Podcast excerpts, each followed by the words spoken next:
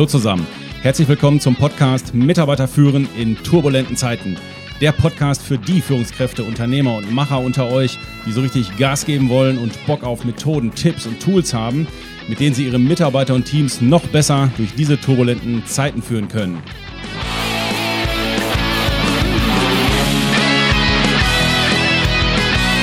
Mein Name ist Thomas Pütter und in der letzten Folge, Nummer 29, haben wir über den Megatrend der coachenden Führung gesprochen.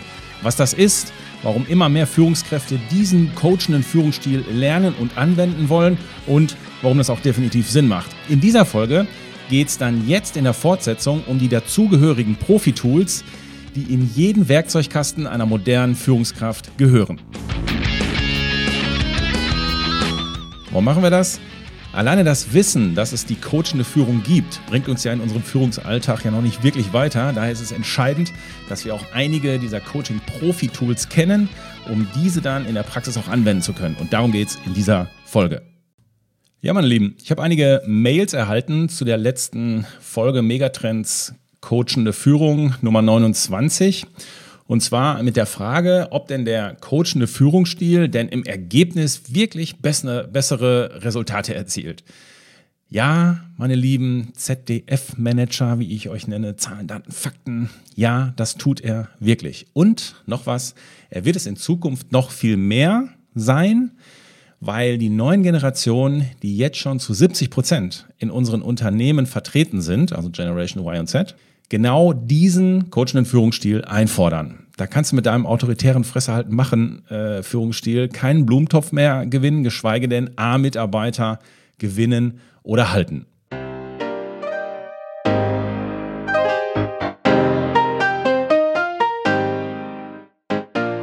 Ja, und mit meiner Meinung bin ich auch nicht wirklich alleine. Nehmen wir mal zum Beispiel Erik Dehan. Der zählt zu den wenigen Wissenschaftlern weltweit, die empirisch zu diesem Thema Coaching forschen. Er hat ein Buch rausgebracht, Critical Moments in Executive Coaching, Understanding the Coaching Process Through Research. Das heißt, er hat sich äh, wissenschaftlich damit auseinandergesetzt, äh, funktioniert Coaching oder funktioniert Coaching nicht. So. Und er begleitete wissenschaftlich den organisierten Kulturwandel bei einem großen Pharmakonzern, wobei 100 Manager von einer individuellen, also 100 Manager wurden von individuellen Coaches begleitet und 100 andere nicht. Daher hatte er also eine echte Kontrollgruppe. Und er hält es für wissenschaftlich gesichert, dass Coaching Führungskräfte erfolgreicher macht. Zumindest würden gecoachte Manager in Vergleichsstudien von ihren Mitarbeitern positiver beurteilt als ungecoachte Kollegen. Das ist ja schon mal was. Und zwar sowohl was das allgemeine Arbeitsklima anbelangt, wie auch die Fähigkeit, nachvollziehbare Ziele zu setzen oder auch im Umgang mit schwierigen Situationen. Ja, zugegeben, er spricht in der Studie davon, dass Manager von echten Coaches begleitet wurden.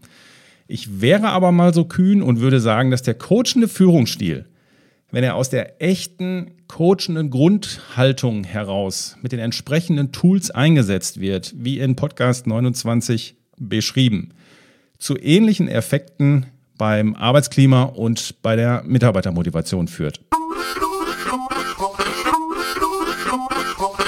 Peter an der Blues Harp von der Denkneue Katzen Showband. Yes, man. Der Schlüssel für moderne Führung ist ja unsere eigene Haltung und unser Verständnis zum Thema Führung oder wie man heute sagt, Mindset. Unser Mindset zum Thema Führung. Meiner Meinung nach ist es bei der Führung tatsächlich so wie bei der bekannten Aussage, die jeder kennt, äh, was du säst, wirst du als Führungskraft auch ernten. Wenn du nämlich wirklich deinen Mitarbeitern im täglichen Führen etwas geben willst, sie entwickeln willst, sie aufbauen möchtest, wirst du am Ende das auch ernten, dass er sich entwickelt und dass er dir immer mehr eine Stütze ist und dich immer mehr unterstützt und dir Sachen abnimmt. Wenn du deinen Mitarbeitern aber das Gefühl gibst, ihr seid ein großes Heer von Doven und ich bin der einzige Lichtstrahl auf diesem Planeten, ja, dann wirst du das entsprechend auch ernten. Aber gut, zurück zur Haltung. Die eigene Haltung oder die seiner Führungskräfte zu ändern, ist natürlich ein Prozess, der braucht Zeit. Gewohnheiten wollen wir natürlich nur sehr ungern aufnehmen. Wie das so ist mit unserer Haltung und unserer, unserer Gewohnheit, dazu gibt es ein schönes wissenschaftliches Experiment. Das heißt, gemeinsam sind wir blöd, das Affenexperiment. Die Autoren Gary Hamel und C.K. Prahalat schreiben in ihrem Buch Competing the Future von vier Affen, die für ein wissenschaftliches Experiment in einen neuen Käfig gebracht werden. Und in der Mitte vom Käfig stand ein Pfahl, an dessen Spitze wiederum ein Bündel mit Bananen hing und lockte, dass die die sich holen. Doch kaum kletterte ein Affe da hoch und griff nach den Bananen, hat er sich eine eiskalte Dusche aus einem versteckten Duschkopf eingefangen. Anfänglich versuchten noch einige Affen zwar, die Bananen zu, ergattern, zu ergattern, aber bekamen stattdessen auch eine eiskalte Dusche ab. Dann haben sie gelernt, okay, Bananen, Bananen vom Pfahl holen, nicht gut, gibt kalte Dusche, also vermeiden wir weitere Anlaufe, Anläufe, den Pfahl hochzuklettern, um die Bananen zu kriegen. Also hat in dieser in diesem Moment hat die Affengruppe, die vier, haben eine Entscheidung getroffen, die zur Grundlage einer Gewohnheit wurde. Nun wurde ein Affe ausgetauscht. Und sobald dieser neue Affe die Bananen entdeckte und den Pfahl hochklettern wollte, rissen ihn die anderen zurück. Und allmählich wurden auch die, dann die anderen Affen ausgetauscht. Doch die bewährte Tradition wurde von den alten Affen an die neuen Affen weitergegeben und lebte auf diese Art und Weise quasi weiter. Auch, also selbst dann noch, als keiner mehr von den ursprünglichen Affen im Käfig war. Dann haben sie anschließend noch unbemerkt den Duschkopf stillgelegt. Doch auch das konnte die Tradition der Affen nicht ändern, weil genau wegen der entstandenen, nennen wir es mal, Kultur der Pfahlvermeidung, da hochzuklettern, kein Affe mehr neue Erfahrungen mit dem Pfahl und den Bananen machen konnte. Da ist einfach gar keiner mehr hochgegangen. So, was ist die Message? Das Beispiel zeigt, auf welche Weise Traditionen in sozialen Systemen entstehen und fortleben. Selbst wenn die Personen, auf deren Erfahrung die Gewohnheiten ursprünglich gründen, längst nicht mehr Teil des Systems sind und wenn die Voraussetzungen, aufgrund derer diese Entscheidungen irgendwann mal getroffen wurden, schon seit geraumer Zeit hinfällig sind. Tatsächlich halten wir an liebgewonnenen Gewohnheiten oft auch dann noch fest, wenn sich die Realität um uns herum schon geändert hat. Ja, und oft halten wir selbst dann noch an alten Mustern und alten Verhalten und Gewohnheiten fest, wenn, wenn uns die Realität schon ein anderes Feedback gibt, dass hier irgendwas nicht richtig läuft. Ja, und wie läuft es jetzt als Transfer beim Führen von unseren Mitarbeitern? Ist das da nicht manchmal genauso? Ist das nicht auch so, dass wir einfach irgendwelche Dinge übernehmen, die wir irgendwann mal vom System, von unserer Kultur mitbekommen haben? Ja, wie ist es denn damit? Halten wir nicht oft auch an Führungsgewohnheiten fest? Die wir von irgendwem übernommen haben. Spulen die Meetings zum Beispiel in immer der gleichen Folge ab, die wir irgendwann mal übernommen haben, als wir die Meetings gemacht haben. Oder machen wir diese Mitarbeitergespräche immer noch nach dem gleichen Schema, ohne Leitfaden oder immer noch mit dem Uralt-Leitfaden und hinterfragen gar nicht mehr, hör mal, wäre es nicht mal Zeit, mal zu gucken, ob man das nicht mal vielleicht einfach ein bisschen anders machen sollte oder könnte.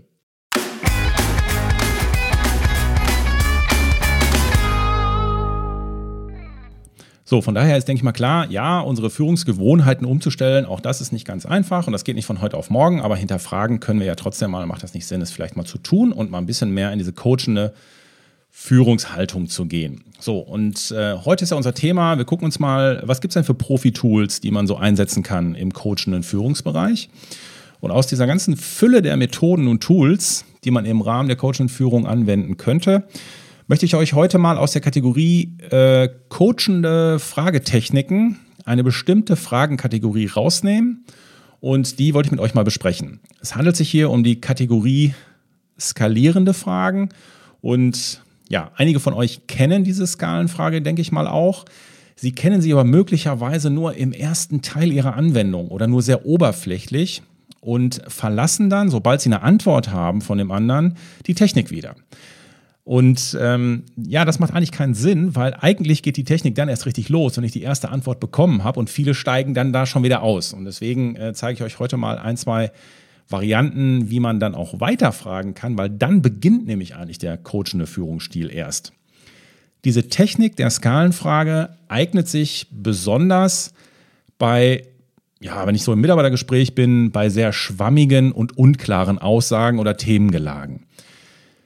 Natürlich gibt es verschiedene Anwendungsgebiete. So die, die ganz einfache, die viele auch kennen, ist, ja, Beispiel, Mitarbeiter kommt zu euch, spricht mit euch, ihr seid die Führungskraft und der Mitarbeiter ist ein bisschen durch den Wind und hat viele Themen, die ihn beschäftigen und der schmeißt da so jetzt zwei, drei Themen bei euch auf den Tisch und jetzt sollt ihr damit irgendwie jonglieren.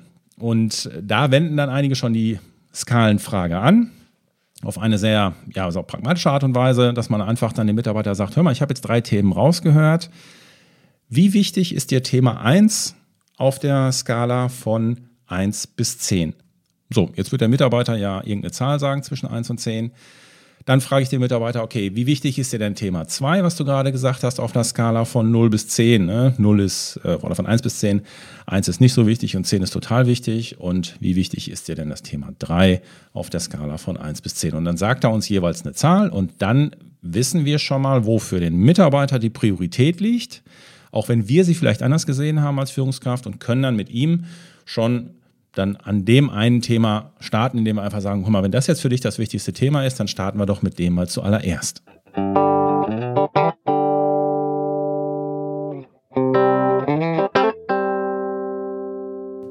Aus der Kategorie der skalierenden Fragen kennen viele die Skalenfrage an sich und zwar die Skalenfrage von 1 bis 10. Das ist so die bekannteste. Man kann ähm, hier aber auch wesentlich kreativer werden. Nehmen wir mal an, ihr habt ein Beispiel, äh, nehmen wir mal an, ihr habt einen Kon Konflikt in eurem Unternehmen, dann könntet ihr zum Beispiel ja auch einem Mitarbeiter sagen, hör mal, wenn du den Konflikt in eurer Abteilung mal mit einem Fieberthermometer vergleichen würdest, wie viel Grad würdest du dem Konflikt denn zurzeit geben? Ne? 37 ist Normaltemperatur, 38,5 ist schon erhöhte Temperatur und 42 Grad würde heißen, hm, der Patient, da müssen wir jetzt schnell dran, ansonsten kippt er um. Was würdest du sagen, wie viel Grad hat er? So, jetzt wird der Mitarbeiter irgendeine Gradzahl sagen. Und wenn wir das über diese Art und Weise machen, kriegen wir halt besser Informationen oder präzisere Informationen, als wenn der Mitarbeiter einfach nur sagt, ja, nee, die Stimmung ja, ist gerade nicht so gut. Damit können wir nichts machen. So, und das ist der, das ist der erste Teil, wie ich überhaupt in dieses Gespräch reingehe. Und die meisten hören jetzt auf und sagen, ah, okay, okay, dann habe ich ja auch jetzt schon mal eine Einschätzung. Wenn der Mitarbeiter sagt, okay, ich schätze das bei 39 Grad an, dann weiß ich schon mal ungefähr, wo der das sieht. Einverstanden. Aber eigentlich geht es jetzt erst mit der Technik, mit der eigentlichen Skalentechnik, geht es jetzt erst richtig los. Ich demonstriere euch das mal an einem anderen Beispiel, aber mit der gleichen Skalentechnik. Wenn man die Skalentechnik anwendet, muss man immer, fängt im Grunde die Frage der Führungskraft fängt immer an, oder des Coaches in dem Fall ja, coachenden Führungskraft auf einer Skala von 0 bis 10, wobei 0, und jetzt muss ich sagen, was 0 ist und ich muss sagen, was 10 ist. Und es ist immer gleich. Das heißt, von der Technik her ist 0 immer der niedrige Wert und 10 immer der, ähm, der erstrebenswerte Wert, wo wir eigentlich am Ende im Optimalfall hinwollen. Wir drehen das nicht um, wir machen auch nicht 0 bis 20, wir machen auch nicht 0 bis 50. Nein, bei der Skalentechnik machen wir immer 0 bis 10, wobei 0 bedeutet dies und das und 10 bedeutet das und das. Da müssen wir ein bisschen kreativ sein, damit der Mitarbeiter weiß, ah, was ist denn jetzt, äh, was ist denn 0 und was ist 10? Das heißt, da muss ich ihm das da nochmal erklären. In unserem Beispiel, nehmen wir mal an, ihr habt ein Mitarbeitergespräch und möchtet den Mitarbeiter auf seine Performance ansprechen. Ja, was denkt ihr wohl, was passiert, wenn ihr den Mitarbeiter fragt, ja, ähm, lieber Mitarbeiter, Peter, hör mal, äh, was würdest du denn sagen, wie würdest du denn deine Performance zurzeit so einschätzen? So, was wird Peter sagen? Ja, ganz, ja, ist ganz okay, ist gerade halt viel zu tun und ja, weiß ja selber, wie es ist. Bla, bla, bla. So. Dahinter steht nämlich das Prinzip für uns Führungskräfte, ja, wenn du langweilige und absehbare Fragen stellst, dann kriegst du auch langweilige und absehbare Antworten. Also brauchst dich nicht wundern. Und deswegen machen wir diesen speziellen Fall in Bezug auf die Performance jetzt mal mit der richtigen Skalentechnik. Peter, hör mal, auf einer Skala von 0 bis 10, wobei 0 schlechte Performance ist und 10 ist, ich bin der totale High Performer. Wie würdest du deine Performance in den letzten acht Wochen so einschätzen. Auf dieser Skala 0 bis 10 oder 1 bis 10. So, und jetzt muss der Mitarbeiter ja irgendwas sagen. Und jetzt legt er sich ja fest und nehmen wir mal an, er würde sagen 7. Okay. Und jetzt hören viele auf. Und jetzt mache ich mal weiter an der Stelle. Was kann ich denn jetzt antworten als Führungskraft, wenn der Peter mir jetzt auf seine Performance-Frage sagt, ich bin bei einer 7? Jetzt kann ich nämlich in verschiedene Richtungen laufen. Ich könnte zum Beispiel sagen, okay, Peter, wo möchtest du denn idealerweise hin? So, und jetzt gibt es wieder zwei Varianten. Jetzt könnte es ja sein, dass der Peter sagt, ja, wieso? Wie, wohin? Sieben ist doch okay.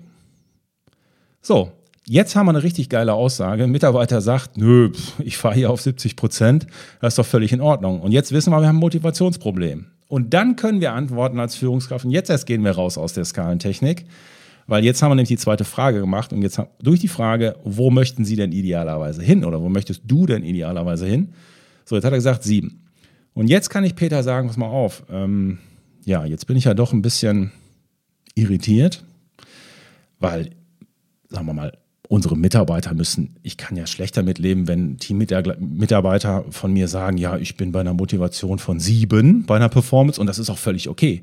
Also ich erwarte von meinen Mitarbeitern schon, dass sie mindestens mal auf eine 9 oder eine 10 streben. Dass das nicht immer geht, das ist mir klar. Aber hey, der Wunsch muss doch schon mal da sein, Peter. Und du sagst, du bist bei einer 7, dann lass uns doch mal darüber reden. So, jetzt habe ich das über eine Skalenfrage, habe ich dieses Gespräch jetzt schon mal eingeleitet. Das ist ein Weg, in den ich abbiegen kann. Zweiter Weg, in den ich abbiegen kann, wenn Peter mir die 7 gibt auf die Frage. Dann könnte ich Peter ja fragen, ja Peter, ähm, eine 7, ah, okay. Peter, was bräuchtest du denn, um auf eine 9 oder eine 10 zu kommen? Ja, ja, was bräuchte ich? Ähm, ja, ähm, so, und jetzt fängt er an zu denken, weil das eine Denkfrage ist. Oder wenn ich die nochmal ein bisschen variiere, die Frage, ne? also Peter gibt mir die 7 auf seine Performance-Frage, dann sage ich zu Peter, Peter 7, okay, was kannst du tun, um auf eine 10 zu kommen? Das heißt, ich spiele ihm ganz bewusst den Ball rüber und fange gar nicht erst hiermit an, was müssen wir tun? Nee, nee. Was kannst du tun, um auf eine 10 zu kommen? So, und jetzt fängt er wieder an zu denken. Ja, ich könnte ja mal, ja, müsste ich zu Hause mal, ja, man muss das vielleicht mal tun. Eine andere Variante, wie man weitermachen kann, wenn ein Mitarbeiter uns bei der Skalenfrage diese 7 gibt auf die Performance-Frage. Wenn ich zum Beispiel das Delta sichtbar machen möchte, wie ich seine Performance sehe und wie er seine Performance sieht, dann warte ich ja nur ab, was er mir sagt, was er für eine Performance sieht. Nehmen wir mal an, auch hier würde er uns eher die 7 geben. Ja, und dann kann ich Peter einfach fragen, mhm, was denkst du denn, wo ich dich auf der Skala sehe? So, und jetzt fängt er wieder an zu denken und sagt, ähm, ja, nicht auf einer 7? Nee, Peter, ich sehe dich nicht auf einer 7. Also auf jeden Fall nicht in den letzten acht Wochen. Da muss ich ganz ehrlich sagen, da bist du noch unter einer 5. Also eine 4. Ja, und das ist auch der Punkt, wo ich mit dir mal drüber reden wollte, weil wir haben da unterschiedliche Ansichten, wie wir ja gerade festgestellt haben. Du hast eine 7, ich habe eine 4, da müssen wir jetzt mal drüber reden. So, und auch jetzt habe ich das geschafft, über eine Zweit-Dritt-Frage, über die Skalentechnik, erstmal, ja, put the elephant on the table. Einfach mal das Thema zu adressieren und sagen, hör mal, das ist eigentlich das Thema, was wir hier gerade haben. Und ähm, ja, wir können uns da entspannen, auch wenn ein Mitarbeiter an der Stelle vielleicht mal sehr hoch greift und sagt, ja, ich bin auf einer 10 oder ich sehe mich auf einer 10 oder ich sehe mich auf einer 12, ja, kein Problem, da bleiben wir doch ganz entspannt. Ähm, und auch hier würde im Grunde die dritte Variante, die ich eben gesagt habe, genauso ziehen, wo ich sage, okay, siehst du dich bei einer 12, okay, was denkst du denn, wo ich dich sehe? Hm? Gleiche Frage, also mit der Technik ist mir völlig egal, was der Mitarbeiter antwortet an der Stelle. Ich bleibe ganz entspannt bei meiner Technik.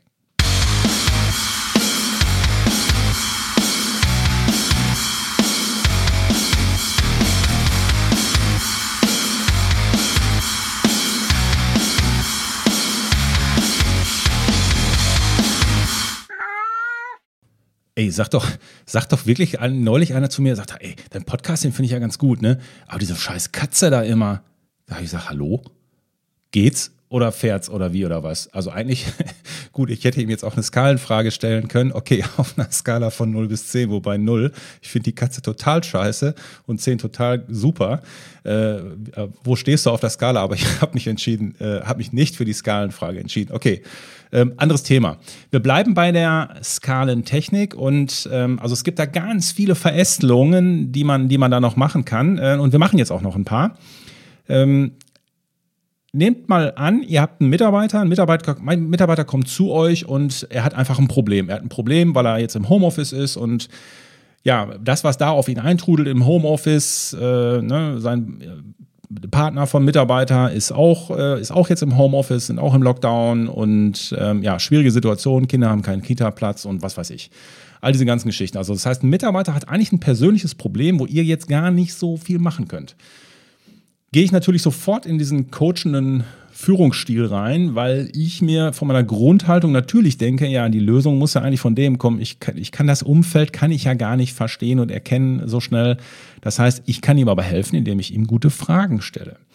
Und auch hier könnte ich dem Mitarbeiter eine Skalenfrage stellen. Wenn ein Mitarbeiter zu uns kommt und sagt, hey, ist gerade wirklich, ähm, pff, ist ein dickes Brett zu Hause, ich weiß auch jetzt nicht mehr so richtig, wie ich da klarkommen will. Ich habe will, oder wie ich da klarkommen soll. Ich habe da wirklich ein Problem.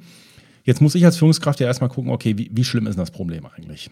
So, und hier setze ich jetzt die ähm, Skalenfrage einfach ein und sage, okay, ja, okay, äh, Peter, dann stell dir doch mal vor, ähm, auf einer Skala von 0 bis 10 in Bezug auf dein Thema, was du mir gerade gesagt hast, äh, wobei 1 ist unbeherrschbar und 10, ja, ich habe auch schon Lösungsansätze, ähm, wie, ich, wie ich jetzt mit dem Thema da zu Hause umgehen soll. Wo würdest du das Thema denn zurzeit verorten? So, und jetzt fängt Peter ja an zu sagen, okay, irgendeine Zahl zwischen 1 und 10. Und wenn der wirklich in diesem, in diesem fetten Problem noch drin steckt, weil der ja, deswegen ist er auch gerade zu euch als Führungskraft gekommen, dann wird der nicht so eine hohe Zahl sagen. Dann wird der zum Beispiel sagen, du, pff, Skala 1 bis 10, wobei 10 ist super und 1, keine Ahnung. Boah, bin ich maximal bei einer 3, würde ich mal sagen, an der Stelle. So, und jetzt müssen wir natürlich aufpassen. Jetzt können wir nicht einfach diese Skalentechnik weiter anwenden, indem wir einfach sagen, okay, was bräuchtest du denn, um auf eine 5 zu kommen? Oder was könntest du denn tun, um auf eine 6 zu kommen oder sowas? Das zieht ja an der Stelle nicht. Warum? Weil der Mitarbeiter, also dann, dann würde die Skalentechnik kippen und es würde nicht funktionieren. Und der Mitarbeiter würde euch blöd angucken und sagen, hä, was, ja, ich habe doch gesagt, ich bin auf einer 3. Ja, ich weiß, ich habe keine Lösung, deswegen bin ich ja hier. So, deswegen funktioniert das an der Stelle nicht. Deswegen muss man ein bisschen aufpassen. Wenn einer wirklich im Problem hängt und eine Zahl gibt, die irgendwo zwischen 1, 2, 3, vielleicht noch 4 ist, dann ist er wirklich noch eher so im, im Problemthema drin. Und jetzt wende ich eine andere Technik an und frage jetzt nicht nach oben, ähm, sondern ich würde jetzt zum Beispiel sagen, hör mal, okay, immerhin eine 3. Zum Glück ist es keine 2 und zum Glück ist es keine 1. Sag mir doch mal, was liegt denn zwischen 0 und 3? Warum ist es nicht doch eine 1 oder eine 2?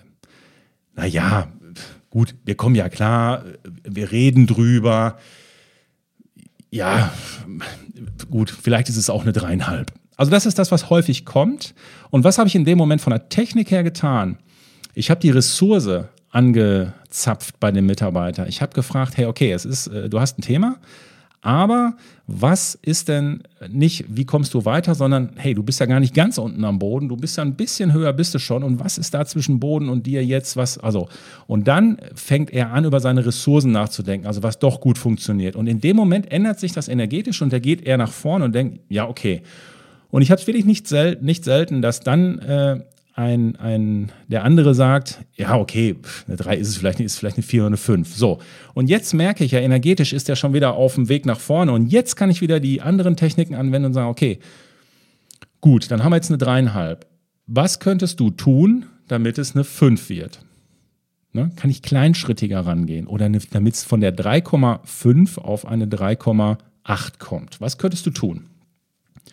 Wenn er zum Beispiel sagt, ja, auf eine 6 schaffe ich nicht, ist gerade echt scheiße. Okay, geht wahrscheinlich nicht auf eine 6 zu kommen. Aber was könntest du tun, um von deiner 3,5 auf eine 3,8 6 zu kommen. Ja, gut, dann müsste ich mal, ja, müsste ich vielleicht mit meinem Partner nochmal reden, müssen wir die Oma nochmal aktivieren und so weiter, ne? Dass sie auf die Kinder aufpasst. Okay, und ähm, was könntest du noch tun? So, und dann würde ich von da aus natürlich weitermachen und würde sagen, okay, das würde dir helfen, um auf eine 3,6 zu kommen. Was könntest du denn noch tun, um auf eine 7 zu kommen? Ja, dann hat er ja schon, hat er ja schon sich ähm, Lösungen über, überlegt und kommt immer mehr in, das, in diese Positivspirale rein. Und dann kann ich nochmal eine Frage dran setzen. Und dann merke ich ja, wie er reagiert. Ich darf das nicht penetrieren, wenn ich merke, okay, da kommt nichts dann halte ich mich dann an der Stelle auch zurück. Also das bedarf natürlich Übung und man darf das auch nicht zu, zu leicht auf, also auf die leichte Schulter nehmen, diese Fragetechnik. Also ich sage in unserer Ausbildung immer, da üben wir das richtig in der Tiefe. Ähm, du brauchst dafür eigentlich einen Waffenschein. Ne? Also man kann das aber halt auch sehr gut, ja, man kann das sehr gut üben. Ich möchte diese Skalenfrage nochmal in einem anderen Kontext ähm, eines Mitarbeitergespräches euch vorstellen. Und ähm, ich nutze die tatsächlich oder ich, oder ich trainiere das wirklich mit den Führungskräften, wenn ich spüre, das macht bei dem Mitarbeiter Sinn. Also das muss man natürlich immer so ein bisschen im Vorfeld ab sich überlegen, macht es jetzt Sinn, hier in den Coach- und Führungsstil zu gehen und in diese Skalenfrage reinzugehen. Und ähm, das ist zugegeben eine sportliche, also ist jetzt auch ein sportlicher Fall, den ich hier habe, aber den hatten wir halt jetzt auch, ähm, den hat man immer mal wieder. Von daher kann man jetzt auch gerade in dieser Zeit sich auch vielleicht überlegen, ob man die tatsächlich einem Mitarbeiter, einem Mitarbeitergespräch mal stellt. Also diese Skalenfrage wäre, Peter kommt zu uns und wir haben das Gefühl, der bewirbt sich woanders.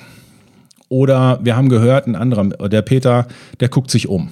Ne? Wir haben gemerkt, boah, der ist nicht mehr so richtig dabei und der ist nicht mehr so verbindlich. Also irgendwie funktioniert das nicht mehr. Und ich habe mit dem schon Gespräche geführt und merke, ja, also so diese normalen Andockgespräche, ne, da ist ja so, ja, der glitscht da mir so durch die Finger, ist so unverbindlich, ich komme da nicht mehr richtig dran. Also ich habe schon zwei, dreimal normale Gespräche einfach geführt, um mal ein bisschen zu gucken, wo es denn bei ihm klemmt, aber so richtig rausgerückt ist er nicht. Und das kann ich nicht laufen lassen als Führungskraft und deswegen muss ich jetzt hier nochmal in die, ja, vielleicht nochmal in andere Fragetechniken reingehen. Und eine der Fragetechniken, wäre jetzt hier die Skalentechnik, die ich hier sehr gut anwenden kann, dass ich dann irgendwann im vierten Gespräch auch zum Mitarbeiter mal sage, immer, ähm, Peter, mal in Bezug auf deine Motivation weiterhin bei uns zu arbeiten. Wo siehst du dich auf einer Skala von 1 bis 10? Wobei 1 wäre, im Grunde habe ich innerlich gekündigt und 10 wäre, du, ich würde hier am liebsten äh, bis zur Rente bleiben. Wo würdest du dich sehen? Zugegeben, sportliche Frage. Aber irgendwann müssen wir auch mal aufhören, um den Brei drumherum zu reden. Und es ist ja auch eine faire Frage. Fair für ihn, fair für uns. Wir müssen planen und ihn belastet das Thema ja wahrscheinlich auch. So, und dann kann zum Beispiel eine 6 kommen. Jetzt könnte der Mitarbeiter sagen, ja, wenn du mich so fragst, ja, eine 6. Okay. Und jetzt, jetzt habe ich es ja wirklich konkreter. Jetzt habe ich wirklich eine Aussage von Peter. Ich bin zwar vielleicht nicht froh darüber, dass, ich, dass er das jetzt so offen sagt, aber auf der anderen Seite, also ich bin nicht froh, dass er auf einer 6 steht, aber ich bin froh, dass er so offen war, so rum. Und jetzt könnte ich auch hier die Skalentechnik einfach wieder anwenden und äh, könnte jetzt quasi wäre die richtige Antwort. Okay, Peter, was, wie kann ich dich unterstützen, also ich als Führungskraft, wie kann ich dich unterstützen, damit du von deiner 6 auf eine 8 kommst. Oder Alternative dazu, Peter, okay, 6. Was bräuchtest du, um auf eine 9 zu kommen? Oder, das ist jetzt auch wieder eine Alternative, eine Variante dazu, die in eine andere Richtung geht. Okay, eine 6. Wo möchtest du denn idealerweise hin? Und ich habe die Frage mal gestellt äh, in einem Mitarbeitergespräch oder in einem Coaching.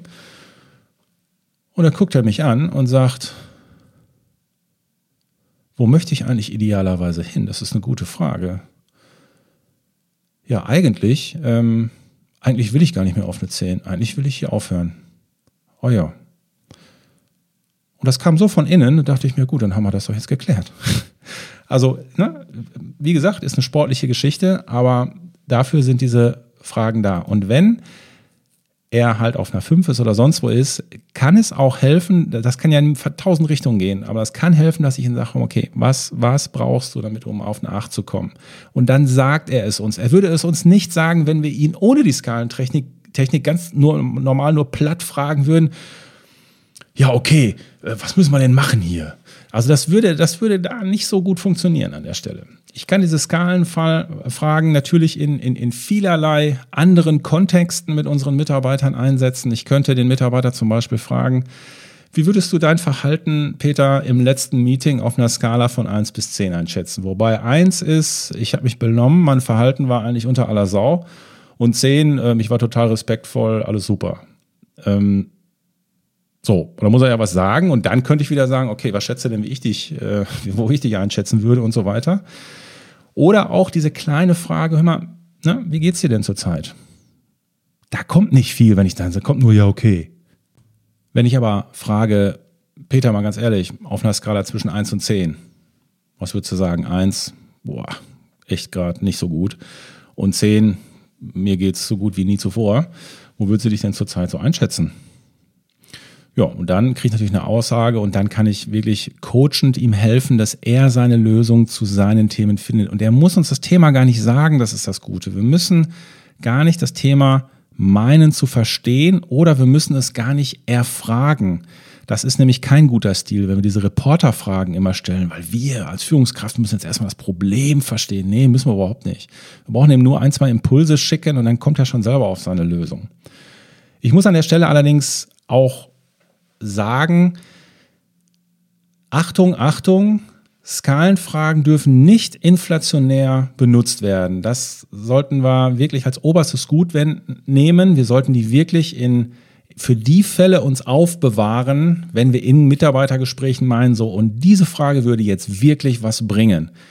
Dann macht das Sinn, die einzusetzen. Also wenn wir inflationär mit dem Ding hier durch die Gegend laufen, dann ist das, dann kippt das und dann nutzen die, nutzt die jeder, dann wird das irgendwie mehr so ein Running Gag und also das würde ich nicht machen. Ich würde das wirklich als, nehmt es als ernsthaft, als Tool, für das man wirklich einen Waffenschein braucht, weil dann kommen wir in unserer Führung mit unseren Mitarbeitern weiter und auch schneller weiter, als wir es mit normalen Fragen gekommen wären wahrscheinlich. Und ähm, ja, so ein Gradmesser dafür, was, ob die Frage jetzt was ausgelöst hat bei dem anderen oder nicht, ist, je länger mein Gegenüber braucht, um zu antworten, desto besser war die Frage.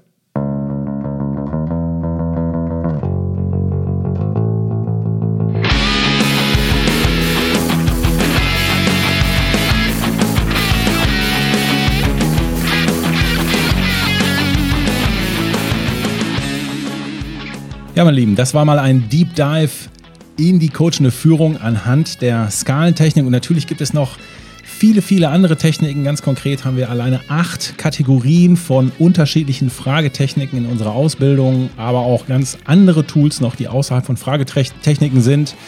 Und in unserer Ausbildung zum Business und Change Coach, da üben wir das, bis der Arzt kommt, zusammen mit meiner geschätzten Kollegin Ines Olzer. Und ja, das macht uns einfach Spaß. Das ist unsere Mission, euch als Führungskräfte hier fit zu machen.